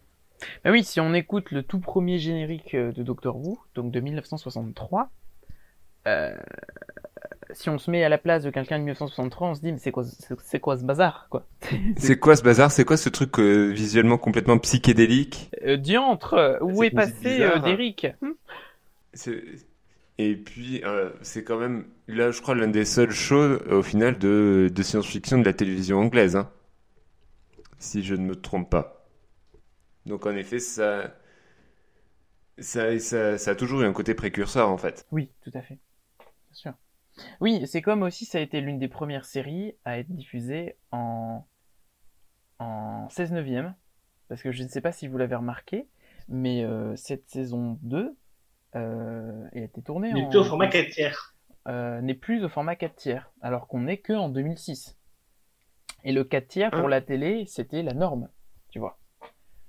Donc c'est Ah d'accord. et oui, Non, moi, c'était juste du la coup, phase où on commençait à passer au, au 16 neuvième. Et donc Je pensais voir- que c'était le Blu-ray qui. euh, non, pas ouais, du tout. non, moi je pensais que je pensais que j'avais une version DVD et euh, du coup que c'était une transformation qui avait été faite euh, Non, non, lors de l'édition du DVD en Même fait. moi, j'ai dû regarder cet épisode du coup grâce à, à mon cousin euh, gallois. Euh, Ouais, d'accord, oui. Voilà, euh, sur un. Du coup, on voit encore le logo BBC euh, comme si ça avait été euh, euh, enregistré euh, grâce à une cassette euh, le jour où l'épisode est passé, et c'est déjà le même format. D'accord, d'accord. Voili, voilou, Doctor Who, Bien. série précurseur. Exactement. Mais aussi, je me demande si c'est pas un peu précurseur en fait dans les euh, thèmes que ça aborde et notamment dans les, les euh, représentations des personnages gays et homosexuels. euh, il se trouve que Star Trek l'a un petit peu battu là-dessus. Oui, ah, Star mais Trek, oui, oui. tu d'accord. Sur, sur ça, Star Trek, pour le coup, en termes de représentation de personnages, Star Trek a fait, euh, a fait des avancées que Doctor Who a été un peu plus frileux à faire. Ce qui veut pas dire que Star Trek s'en est pas pris plein la tête aussi à l'époque. Hein. euh. Oui. Surtout que Star Trek, c'est encore un peu plus vieux. N- Non, c'est même plus récent que Doctor Who. Oui, mais je veux dire, pardon, au niveau des, des personnages euh, à la sexualité ambiguë, lol, euh, pour, Oui. euh, pour des personnes assez réfractaires, tu vois. Euh, Star Oui. Trek le faisait peut-être déjà dans les années 80. Doctor Who, on a dû attendre le personnage de Ace pour avoir un, Oui. un personnage euh, à la sexualité inconnue. En fait, c'était à peu près ça. Euh, et pour vraiment avoir quelqu'un à la parce se- qu'il est S-sexuel. Et- Exactement. Hein Ah, tu m'embouches un coin. Et le- Pour attendre un personnage omnisexuel qui sera le Captain Jack dans la saison 1. Oui. Et il y aura même ouh, un baiser lesbien plus tard. Je m'en souviens plus. Oh, Saison- et Vestra Oui, je crois que c'est ça. Ah oui, Jenny et entre- Vestra. Ouais. Saison Après- 6. Ah Après, non, je... j'avais pas Euh, vu ça, non, cette c'est. Capaldi déjà. hein. Je pensais à la saison Non, ouais, non, non, c'est pas Capaldi, moi. Capaldi. Non, non. C'est saison 6, avec la retraite du démon. Mais encore je une fois, on... s'embrassent, hein. Oui, et encore une fois, on en parlera. à l'écran, c'est le tout premier épisode de Capaldi, il me semble. Ah d'accord, peut-être. Oui, mais par contre, le docteur ayant déjà embrassé ses compagnons mâles plusieurs fois. C'est vrai.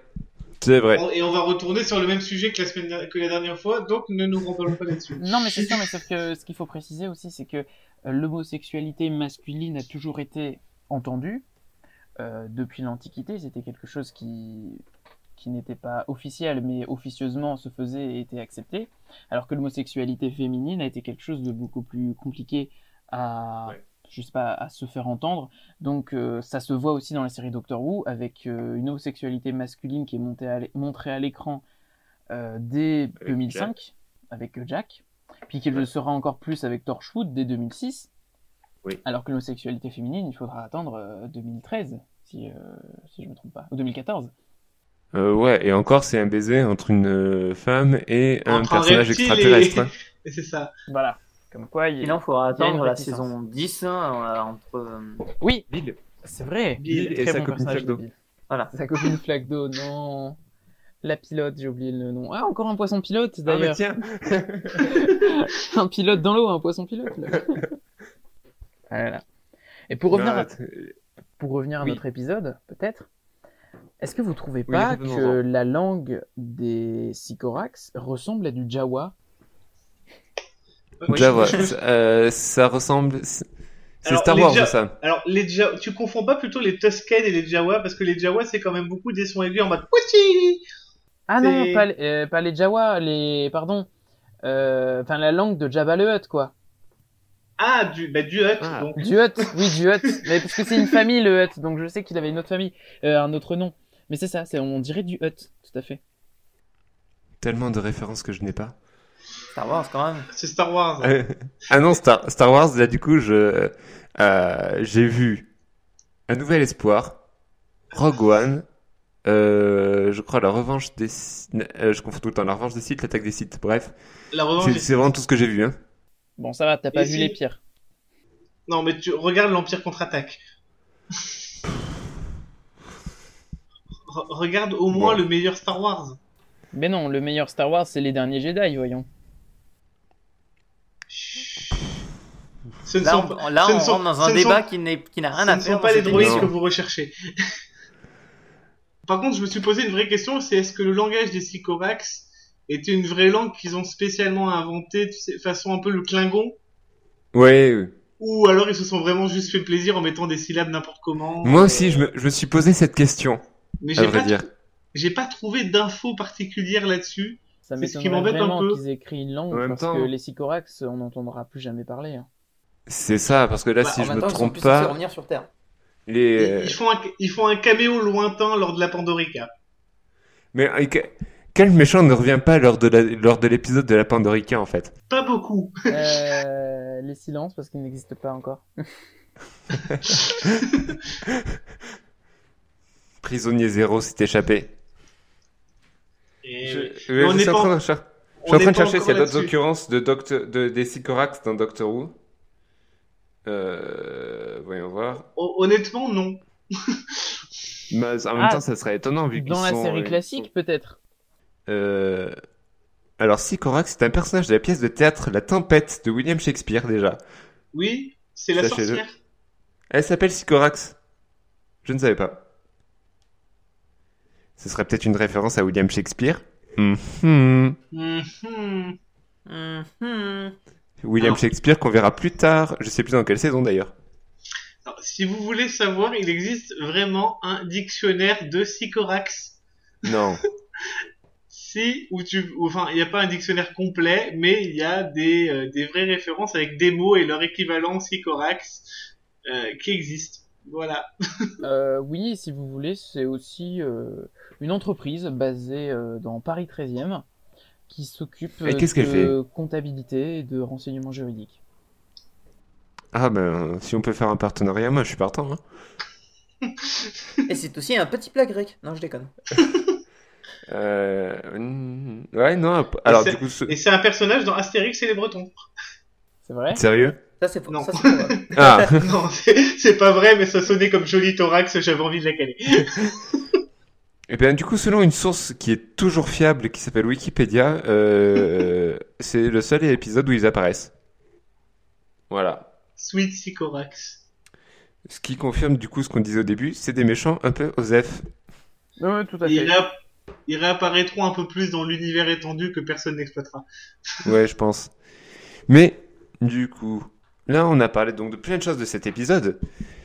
Mais aussi, il y a le fait que c'est un épisode qui introduit un nouveau docteur quand même. Ah oui, oui, Donc, bien évidemment. David Tennant, qui a déjà en fait une, même si il se connaît pas encore très bien lui-même, il a déjà une personnalité bien différente de notre euh, cher Christopher Eccleston, je trouve. I don't Ah oui. know! Pardon. J'adore ce moment où il gueule sur eux. Il est très. euh, il est tr- bah, c'est une pile électrique, hein, comme dirait, euh, comme dirait euh, François Torel quand il parlait de David Tennant à propos du docteur. C'est Oui. une pile électrique.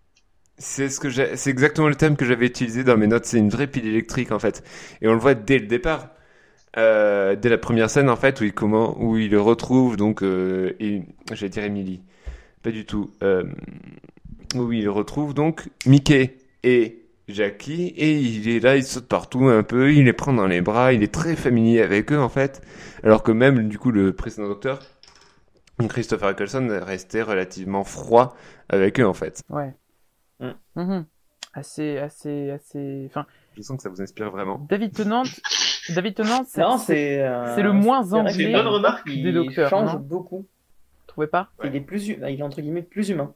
Il change, il est plus humain, plus euh, énergique aussi. Enfin, je vois très mal le euh, le neuvième docteur, moi, faire des références au roi lion, par exemple. Ah oui, Oui. mais c'est pour ça, je trouve que c'est le moins anglais des docteurs. Bien, beau combo d'ailleurs, le oh oui. Moi, j'ai envie de faire une sonnerie de téléphone, c'est oh oui. Euh, du coup, c'est le moins anglais des docteurs parce que normalement, un anglais, ça va pas faire des, des, des gros câlins comme ça. Ça va pas. euh, Enfin, il y a une certaine retenue dans, dans l'anglais. Oh, l'anglais, quand il est bourré, euh, il est très Oui, mais David Tennant n'est pas bourré. Puis il est pas anglais, David Tennant. Il est Il est scottish. écossais. Mais là, du coup, son pers... alors son personnage, du coup, justement, David Tennant normalement a un vrai accent écossais. Et il a dû complètement le gommer pour justement jouer le docteur, chose que n'a que n'a pas dû faire Peter Capaldi, par Ah, exemple. C'était dans son personnage. Complètement. Parce qu'il parce qu'il y, a tout- parce qu'il y a forcément un or sur une planète. Mais aussi, je l'ai trouvé quand même, euh, au final, toujours assez dur en fait, ce, ce docteur. Déjà, il euh, reproche à Ross de l'avoir laissé tomber, ce qu'elle n'a pas fait. dit- Il le dit lui-même. Hein. Oh, je suis Il dur maintenant. Oui, c'est ça, il le reconnaît lui-même. Ouais, ouais, ouais.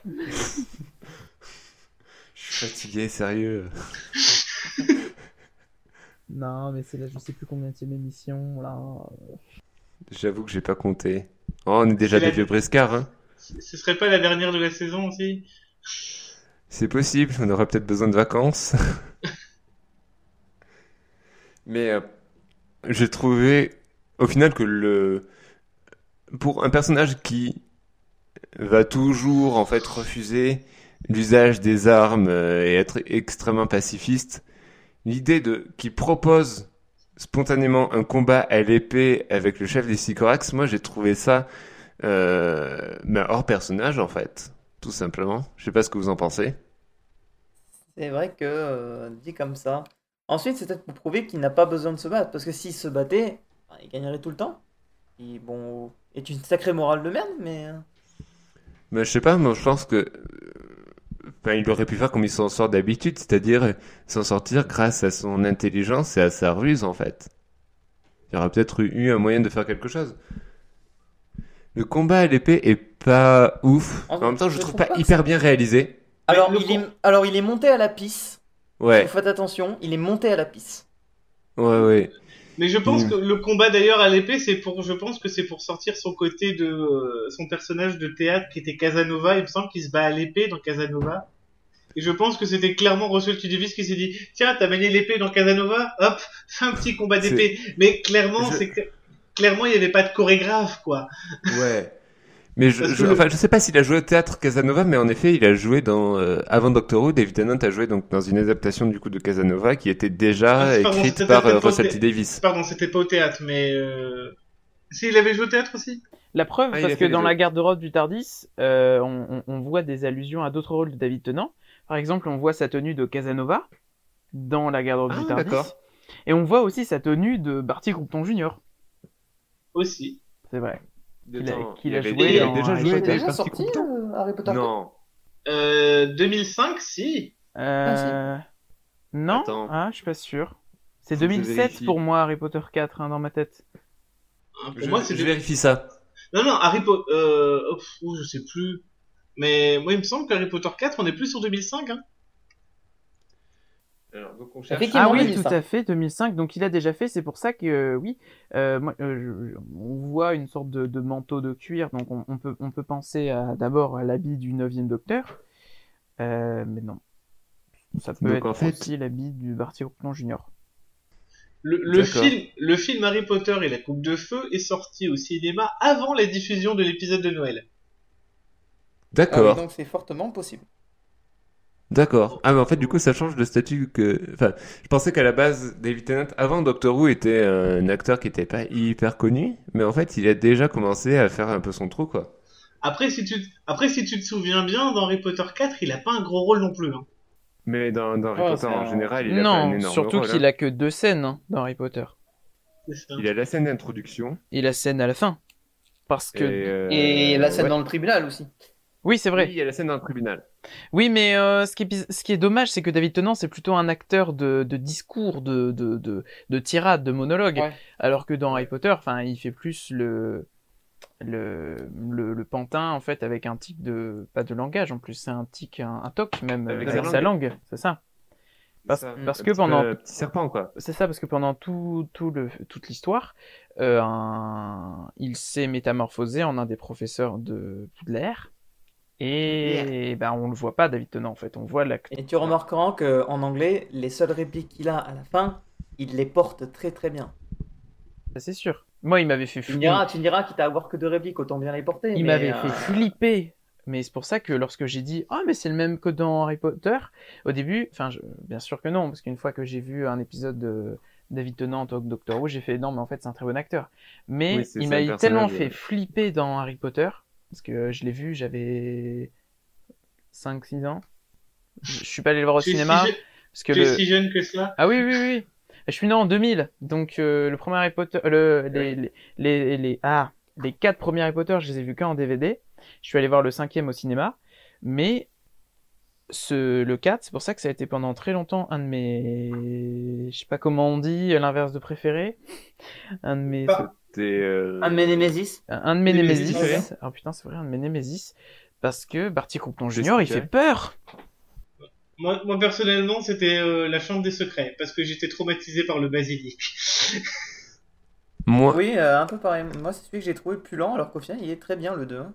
Ah oui, mais le 2, ce qu'il faut Mm. savoir, c'est que c'est le plus long des films.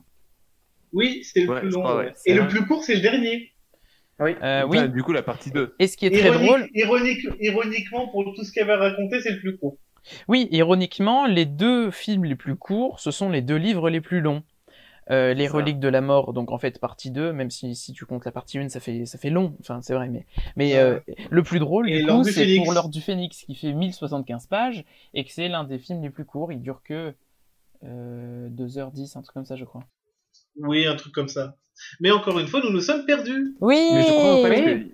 qu'il y a toute une euh, série d'acteurs en fait qu'on retrouve dans les deux univers qu'on va retrouver en fait dans euh, alors- Doctor Who et dans euh, Harry Potter. Donc en effet, il y a David Tennant.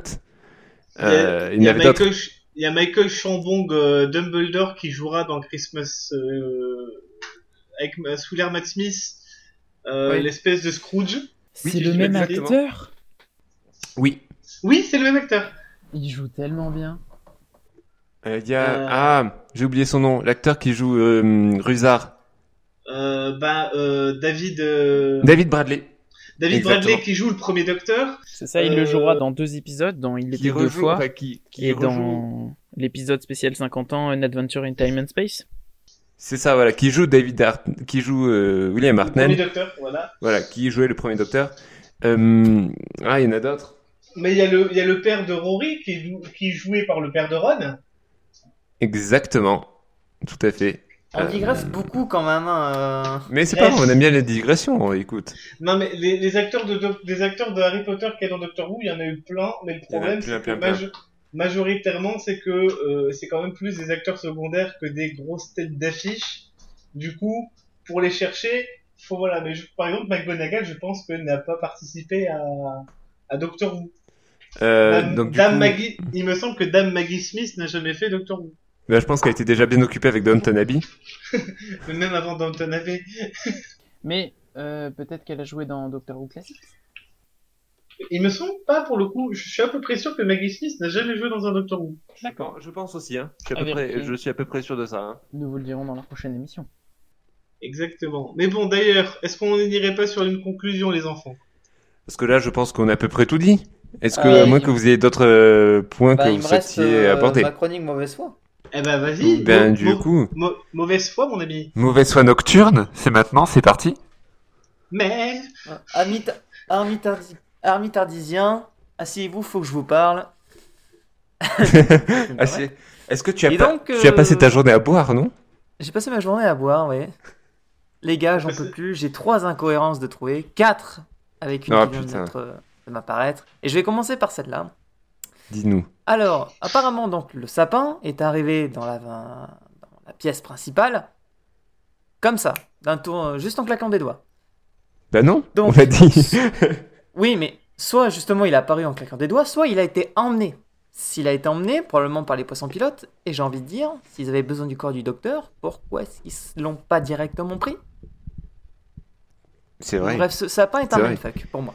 Mais il y, a aussi un autre point euh, que je- qu'on peut aborder sur cette question, c'est on voit au tout début de l'épisode euh, Jackie euh, qui est en train d'installer un sapin blanc dans son Mm. salon. Pareil, on ne sait pas ce qu'est devenu ce sapin. Ouais. Triste. Et Est-ce que, est-ce que les, les poissons pilotes l'ont ramené dans leur vaisseau pour le recycler? On ne sait pas. Parce que tuer des gens c'est bien, mais l'écologie c'est mieux. Exactement. Sauvons les sapins blancs. Euh, donc, deuxième incohérence, j'ai essayé de les faire dans un ordre d'incrédulité. Ah, La, ok, d'accord. la deuxième, je l'ai appelée Jackie la nouille. hein. Que Rose dit à Jackie que le docteur a deux cœurs. Ce à quoi elle répond Ne sois pas stupide. Rose traîne avec le docteur depuis pas mal de temps, donc veux-tu bien la croire? Et ensuite, un vaisseau extraterrestre débarque, un tiers de la population mondiale est au bord de la mort, sans mauvais jeu de mots, et Jackie brille encore par son analyse de la situation. Tu crois que c'est sérieux? Bon, la VF s'est permis des libertés sur ce coup-là. Mais Jackie, il faut arrêter ton syndrome de Scully là. Au bout d'un moment, avec une fille qui voyage à travers le temps et l'espace, tu peux accepter que ça. Non, mais surtout, elle, elle, euh, elle peut accepter ça, mais elle a d'autres idées qu'elle semble prête à accepter en- quand elle demande s'il a d'autres choses en double. hein. Oui. Donc, je pense que elle a des barrières psychologiques, mais qu'elle peut facilement dépasser en fait. Merci Ah. Jackie et Mickey. Ensuite, il y a la tentative du commandant dans le vaisseau euh, des Sycorax. C'est un beau geste de la part du commandant qui, après la mort de Daniel euh, Le- Le- Lewillin, la- celui- Daniel en on l'appelle. celui qui est en charge de la sonde, qui rappelle aux Sycorax le traité de la Convention de Genève. On rappelle qu'ils ont quand même pris un tiers de la population en otage, qu'ils menacent de rendre la Terre en esclavage, et que cette convention ne les concerne pas car ils sont des extraterrestres. Je crois que la Convention de Genève, ils s'entorchent le boule. D'autant, Avec la convention, bien sûr. d'autant plus que après, euh, Rose va notamment évoquer des conventions intersidérales comme la, pro- la Shadow Proclamation, euh, le, euh, le conseil du coup euh, de Raxakorikov à la patrouille se surveiller, surveillé par euh, le conseil grand des Genf. Et le grand Jacques Raffès. et le grand Jacques Raffès, exactement ça aussi, il s'entorche le cul visiblement, mais peut-être pour d'autres raisons. Et enfin la dernière, que j'ai déjà dit dans le résumé, c'est ce con de Daniel Lewin. Day dire-. Ah, c'est marqué, c'est écrit euh, Lewin Non. dans le... Non, c'est mais il se moque de toi en fait. Ah d'accord. C'est pour que ce soit plus facile à prononcer. Et donc, donc ce con de monsieur, je l'ai déjà dit tout à l'heure qu'il méritait d'avoir le prix Nobel de la connerie. Mais donc dans la sonde que la Grande-Bretagne a envoyée, je rappelle qu'il y avait plusieurs choses qui permettaient d'identifier l'espèce humaine, des cartes, de la musique, des échantillons de blé, de l'eau et du sang A positif. Alors, Ouais. mon cher Daniel, j'aimerais savoir comment tu as réussi à convaincre ton équipe chargée de la sonde que c'est une bonne idée. Parce que tu es un génie de la persuasion pour avoir réussi ça, mais aussi roi des cons du coup. C'est vrai, mais en même temps, qui a accepté de donner son sang pour ça, quoi? Oui, Je pense qu'il a pas demandé l'avis de la personne. Oui, c'est c'est ça, ça le problème scénaristique, c'est que c'est même pas le sien. Si c'était le sien et qu'il l'avait mis comme ça euh, en scred, ok. Mais même pas Mais non, non, non. Non, non, on sait pas d'où vient ce sang, on sait pas qui c'est. On sait pas si la personne est d'accord. Je pense que c'est un truc que, que, Daniel- Day-Lewis, en fait, a fait un peu en, en, en cachette, quoi. C'est toute cette histoire de... Ouais, je vais mettre du sang dans la capsule, et ça va être trop bien, j'ai envoyé des musiques. Mm. Moi, c'est, pour moi, c'est, c'est, une, c'est euh, une initiative perso. Satellite qui, satellite qui s'appelle Guinevere comme le véhicule dans En Avant. Voilà. Et ouais, moi aussi, j'y ai pensé. J'y ai pensé à ça. Que ça s'appelait euh, Whoopi. Guinevere. Doctor Who, Pixar, tout est lié. Oui, Guinevere, bien sûr. Ou comme la, la reine aussi, peut-être. Oui. Ah, la- ah, le personnage de Camelot. Oui, Oui, Guenièvre. bah oui, bien sûr, euh, Guenièvre, la femme du roi Arthur. C'est pour ça, Exactement, c'est oui. peut-être pour ça aussi que du coup, pendant son sa tirade, le docteur fait allusion à Arthur Dent, le personnage euh, de la saga euh, Guide du voyage galactique, je crois. Le H2G2, le guide du voyageur des galactiques. D'ailleurs, le Oui. fait que le, per- que le docteur soit tout le temps en pyjama en fait dans cet épisode n'arrête pas de me faire penser à Arthur Dent. Hein. C'est c'est fait exprès, Mm. c'est pour ça qu'il se référence d'ailleurs à Arthur Dent.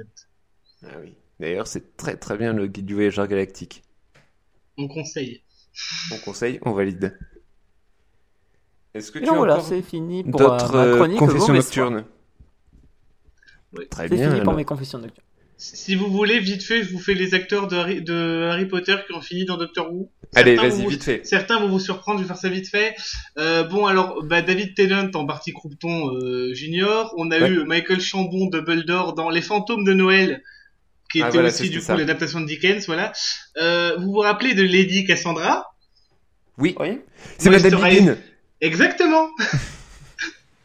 du coup, ça change totalement en relief. Oui, ah Euh. J'ai pas entendu, c'était qui? Madame Bibine, la professeure de Quidditch. Ah oui, d'accord. De ballet, pardon. C'est c'est elle qui arrête pas de dire Moisturize Me. Euh, dans les vampires de Venise sous l'ère de euh, euh, la reine des vampires, c'est Narcissa Malfoy. Ah, j'avais Ah. pas fait gaffe, mais c'est elle aussi qui joue dans. euh, dans Broadchurch, non? Possiblement. Il y a beaucoup de monde qui a tourné dans Broadchurch. parce Oui, que mais elle a le personnage principal avec David Tennant, c'est pour ça. Euh... Non, tu Ah. confonds avec, tu confonds Olivia Colman. Olivia Colman qu'on retrouve dans euh, le premier épisode avec Matt Smith. C'est Oui. évidemment la sœur de Jenna. Pas du tout. Rien Non, à voir. absolument pas. Euh, Ça dans les pas autres, pareil. Dans les autres évidences qu'on a un peu oubliées, mais euh, ce cher Premier ministre de la magie, Rufus Scridgemoor, qui est joué par Bill Nighy, bah, il était dans l'épisode de Van Gogh. Et oui, oui, oui, il joue, joue le rôle du, euh, du guide du musée d'Orsay, je crois. Exactement. Oui. Euh, L'actrice euh, Mimi Géniard dans Harry Potter 2 joue euh, une des têtes dans la dalle de béton de Linda.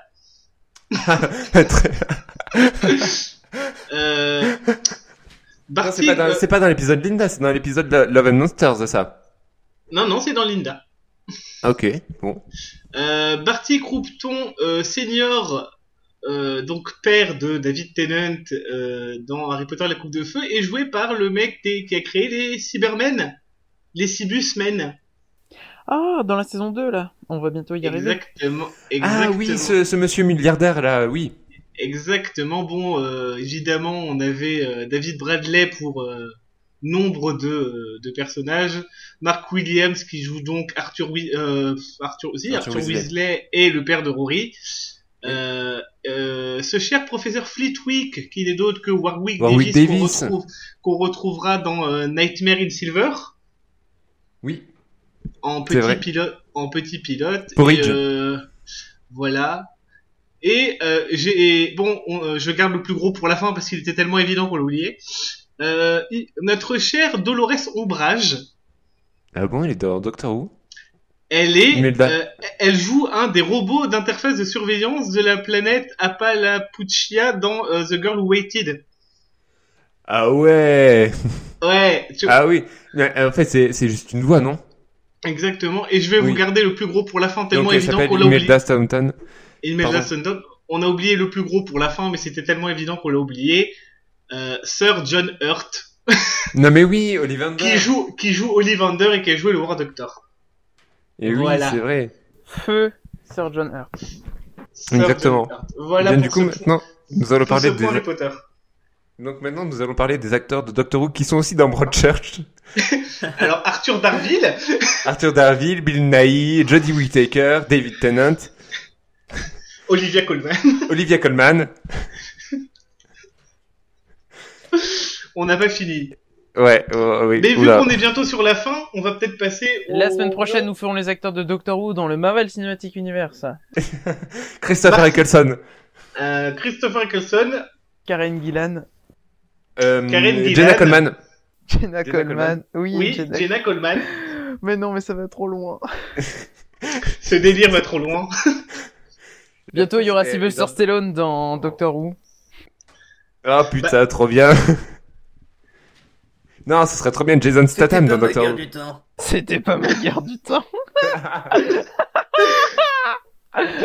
C'était pas ma guerre du temps, mon général. Et la semaine prochaine, nous ferons du coup les, les acteurs de Doctor Who qui ont déjà joué dans Doctor Who aussi. Et dans d'autres Les rôles. acteurs de Doctor Who dans Game of Thrones. Bah, il y en a qu'une, hein, c'est Maisie Williams. Euh, euh, non, il y a. euh, je sais que dans Game of Thrones, il y a. euh, ah, le pote de Steven Moffat. J'oublie son nom. Qui est aussi le co-créateur de Char... Mark Gatiss. Margatis. Margatis. Margatis qui n'a pas joué dans Harry Potter. Non, non, non, qui n'a pas joué dans Harry Potter, mais qui a joué, euh, qui a joué, même dé- qui a joué en plus plusieurs rôles dans Doctor Who. Bref. Bref. euh, Le renommage, euh, oui. Alors, un hommage, exactement. Alors, du Léo, coup, tu pensais à quoi? Euh, à rien du tout. Donc, du coup, je vais vous passer en premier. Robinson, à quoi tu pensais Alors moi j'ai pensé à, à mon personnage préféré de cet épisode. La première fois qu'on a un épisode qui nous avait paru tout d'abord euh, euh, gentil, puis tout de suite on se dit ah merde, est-ce qu'il serait pas un peu méchant? C'est notre Harriet Jones national. Enfin non pas national, mais euh, enfin euh, voilà. Euh, du coup c'est pour ça que j'aurais appelé l'épisode euh, Jones Harriet Jones. Oh, Parce que euh, bien par, joué. Par la suite dans Doctor Who on aura par exemple le Jones, la montre, euh, et, enfin Et le docteur et le docteur. Voilà. Jones. Oui, c'est ça. Puis on aura John Smith. Donc voilà. Je me dis pourquoi pas Jones, Harriet Jones. C'est bon, j'ai un titre. Euh, un Nico. titre. Alors moi je pensais à Christmas Tea Party. Oui. Oh oui. Oui, parce que le thé. En fait, on en a pas parlé, mais oui. Le docteur Ouais. se réveille grâce à une tasse, grâce à un thermos de thé euh, gracieusement Oh. renversé par euh, Mickey. Voilà. Qui ne sera jamais nettoyé.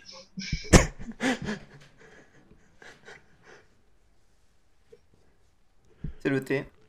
Matt Smith, le poisson pané à la crème anglaise. Le quatrième docteur et les Jelly Babies et les Dabby Dodgers. C'est ça. Comme le huitième avec les Jelly Bellies. Le onzième docteur et les nœuds papillons. Voilà. PA. neuvième docteur et les cuillères. Moi, j'avais pensé tout simplement appeler ça un contrôle sanguin. Mais sanguin Oh. écrit en deux mots. Oh, c'est beau. Oh, ça c'est bien C'est joué. magnifique. Vraiment, c'est PA la blague aujourd'hui. hein. Ah, ça- et- ah, mais il est en forme. Il a mangé un clown. À la plume. Et euh, donc du coup, Nico, tu as proposé toi un titre ou pas? Oui. Il reste plus que toi. Pardon. Eh ben, il ne reste plus il que moi. manque que toi. Voilà. Exactement. Et bien du coup, moi comme je- évidemment j'avais écrit ça bien longtemps à l'avance, Oui. j'ai j'ai trouvé j'ai trouvé quelque chose. Et je vous propose Harriet. Jones et les aventuriers de la main perdue. Ce silence. Waouh, c'était ouais, je suis euh, je vois je vois que ça vous a beaucoup plu. Ah bah tu sens que celui-là tu l'as inventé au dernier moment. Hein. Ouais.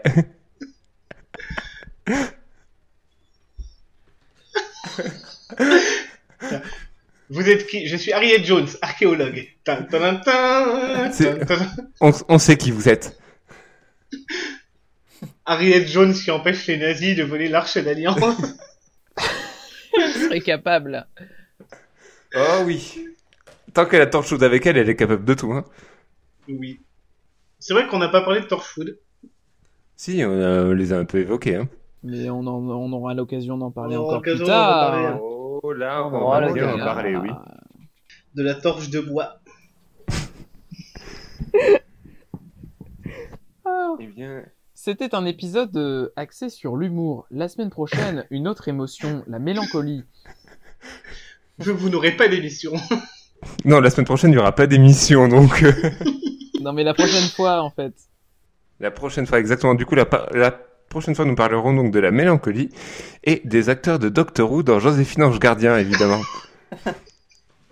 Dans le Sur un malentendu épisode. pour y en avoir un. C'est ça. Ah bah Mimi Mati, déjà. Je pense qu'elle est, dé- elle est déguisée dans un... dans un épisode quelque part. Franchement, le meilleur crossover de l'univers, ce serait Mimi Mati et Doctor Who. Ah mais évidemment, évidemment. Du coup, nous vous Ouais. parlerons de Mimi Mati dans le- la prochaine émission qui Le, traitera le... du premier épisode de la saison 2 qui s'appelle... Ah, vous l'avez pas, désolé. Euh, New Earth. Ah si, si, si, si, je, je l'ai dit, une nouvelle terre. Ah d'accord, mais ça, ça a sauté Voilà. alors. D'ailleurs, Non, du- bon, Non, j'a- j'avais vraiment oublié ça en fait. bande-annonce de saison qui spoil toute la saison d'ailleurs. Ouais, ça par contre... euh, De quoi? Qu'est-ce qui se passe? La bande-annonce de fin de, de- de- avant le générique de Doctor Who qui annonce du coup ce qui va se passer dans la saison est en fait hyper spoilatrice. Ah mais oui, parce qu'on a Ah tout. ouais, hein. ouais. Euh, Il y, a, il y aura Sarah Jane Smith, il y Ah, a les tout. Il y a Cybermen. Il y a euh, tout. Il y a Kenine, euh, il y a euh, Il y a le bisou, la reine Elisabeth, il y a le bisou, il y a la reine Elisabeth, euh, il, y a les- il y a le Cyberman, il y a tout. il y a- il y a tout, tout, tout, tout. Du coup, la semaine proche... la prochaine fois, nous vous parlerons de la saison 3. Pas besoin de la regarder, la vidéo. Donc la prochaine fois, nous vous parlerons gracieusement et avec volupté de, cet épisode New Earth, une nouvelle Terre, où on verra donc le docteur et Rosa New York, et avec des maquillages de chats qui ont l'air déjà plus réussis que ceux de Katz. Et Dieu sait que c'était pas compliqué. Ah oui. Et bien du coup, on va changer de refrain et on vous dira à la prochaine alors. Ah ouais À la prochaine. prochaine